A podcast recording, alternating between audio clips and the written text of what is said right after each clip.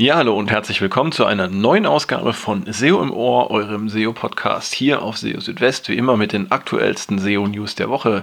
Und dieses Mal gibt es ein Special und zwar zum äh, Page Experience Ranking Update, das Google für 2021 angekündigt hat. Ähm, wir werden so ein bisschen auf die Details schauen. Was hat es mit diesem äh, Ranking Update auf sich und was könnt ihr tun, um euch darauf vorzubereiten? Und dann habe ich auch noch eine Meldung für euch mitgebracht, die noch im Zusammenhang mit dem Google Core Update vom Mai steht. Und zwar geht es da um User-Generated Content, also um von Nutzern generierte Inhalte. Denn es hat sich gezeigt, dass Websites mit äh, User-Generated Content teilweise recht stark oder sogar sehr stark von diesem Core-Update betroffen waren. Ähm, und auch dazu werdet ihr einige Tipps erhalten, worauf ihr achten solltet, wenn es auf eurer Website User-Generated Content gibt. Okay, das sind die Themen für diese Ausgabe und ich würde sagen, wir fangen gleich an. Und zwar, ähm, die Meldung kam gestern im Verlauf des Nachmittags oder am frühen Abend. Es gibt tatsächlich ähm, ein Ranking-Update im nächsten Jahr bei Google.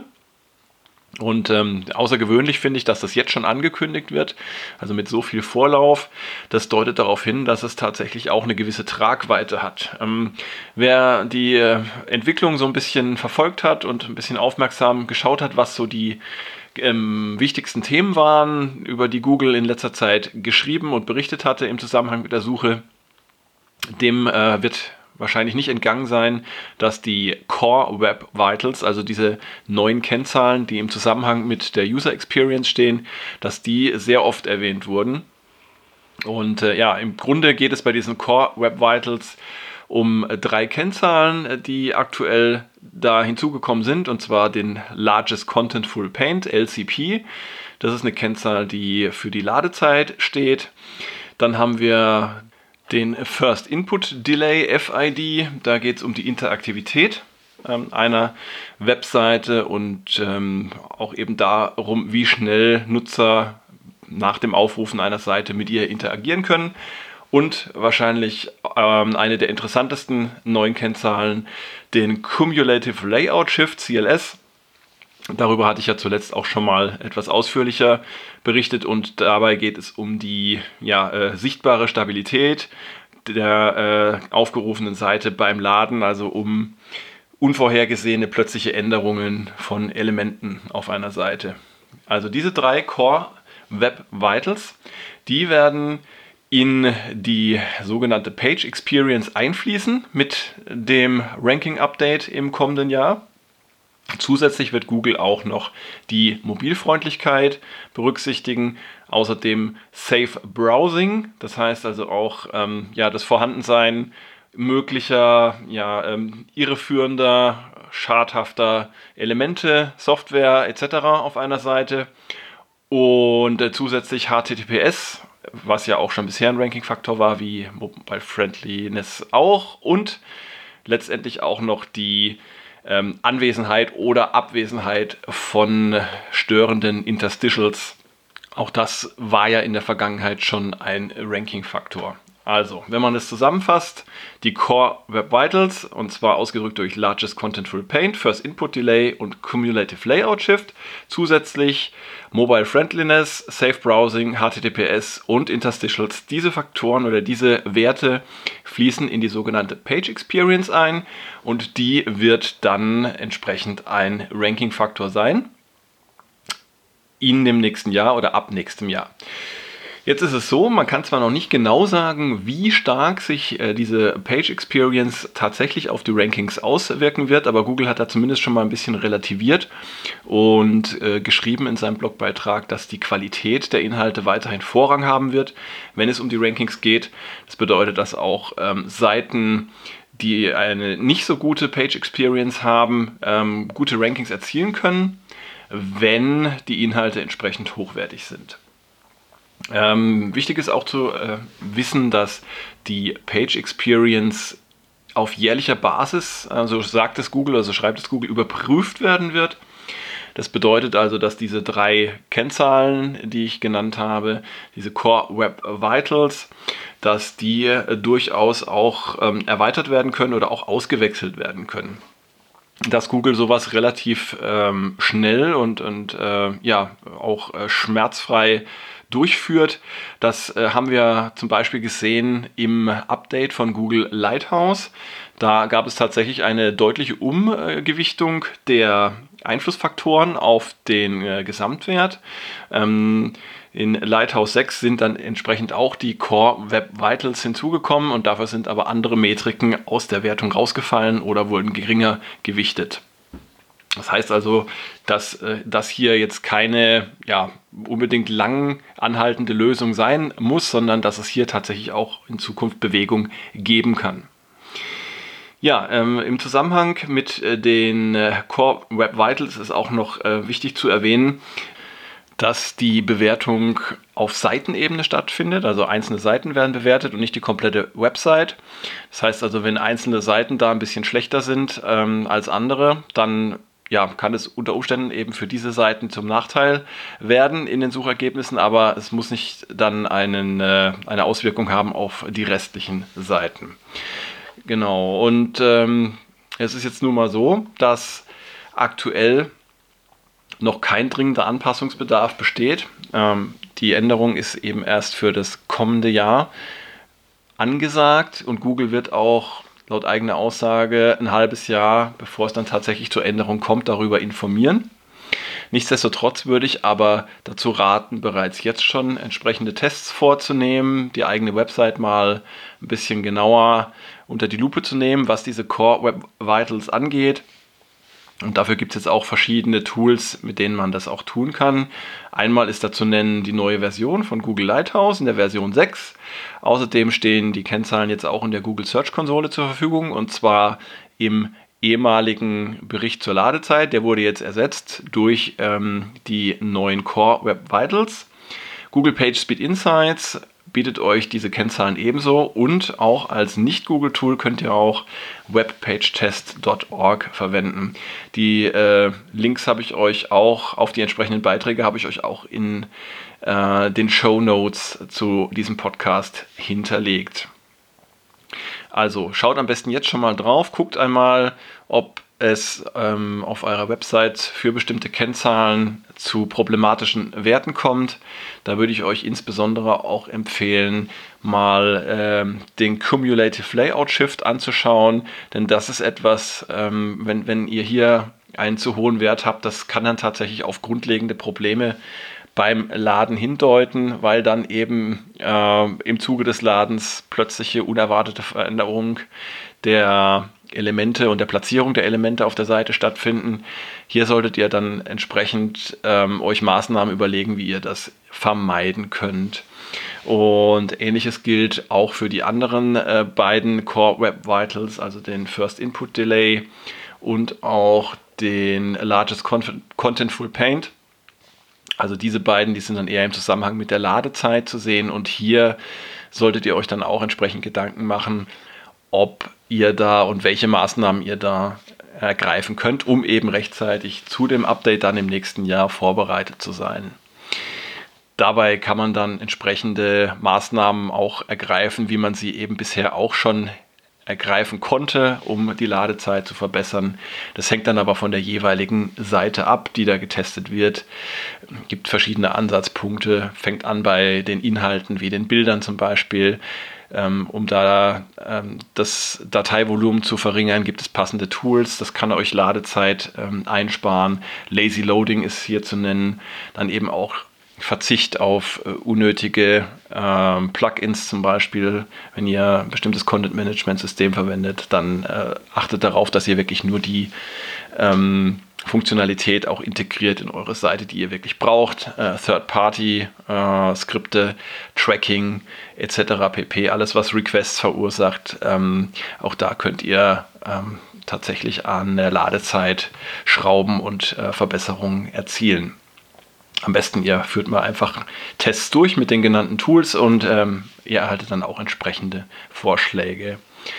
Ja, und ähm, wichtig auch noch zu erwähnen ist, dass jetzt äh, oder beziehungsweise im Zuge des Updates für die Page Experience AMP nicht mehr Voraussetzung sein wird, um mit einer äh, mobilen Seite in den Schlagzeilen bzw. in den Top Stories ähm, auf der Google SERP zu erscheinen. Also AMP war bisher Voraussetzung für die mobile Suche. Jetzt äh, bzw. ab dem nächsten Jahr mit dem Page Experience Update wird das eben nicht mehr so sein. Das ist eine ja, finde ich, äh, gute Nachricht eben für all diejenigen, die kein AMP auf äh, ihrer Website anbieten.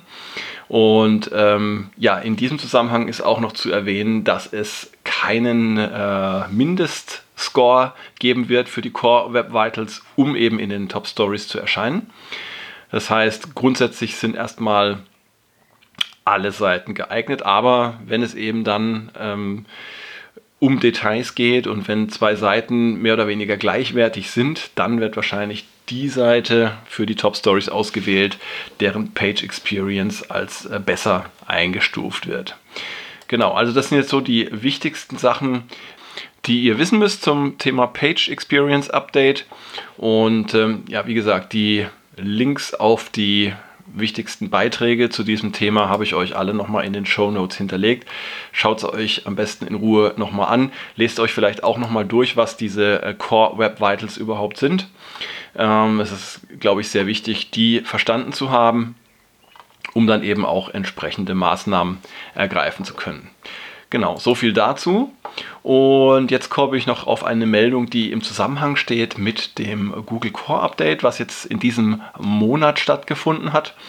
Und ähm, da sieht es so aus, als ob sehr viele Websites betroffen sind, auf denen es viel User-Generated Content gibt. Und äh, ja, ein Beispiel äh, für eine Website, die zu den großen Gewinnern zählt, muss man sagen, im Zusammenhang mit diesem Core-Update ist Pinterest. Also da gab es sehr, sehr deutliche Zugewinne. Ähm, zum Beispiel Pinterest.de konnte seine Sichtbarkeit im Zuge des Updates um etwa 160 Prozent steigern. Und auch andere Pinterest-Domains haben sehr deutlich zugelegt. Und ähm, ja, auch Websites wie zum Beispiel tumblr.com konnten deutlich zulegen. Es gab aber auch Verlierer äh, von, Web, äh, von Websites mit User-Generated Content. Hier sind zum Beispiel text.com zu nennen mit minus 45% oder auch Twitter mit minus 28%. Ja, und auch Snapchat hat verloren mit etwa 19% äh, minus. Das zeigt also, dass User-Generated Content im Zusammenhang mit diesem Update mutmaßlich eine wichtige Rolle spielt und dass es aber eben auf die Art und Weise ankommt, wie diese Inhalte integriert sind in eine Website, beziehungsweise auch wie die Qualität dieser Inhalte letztendlich ist.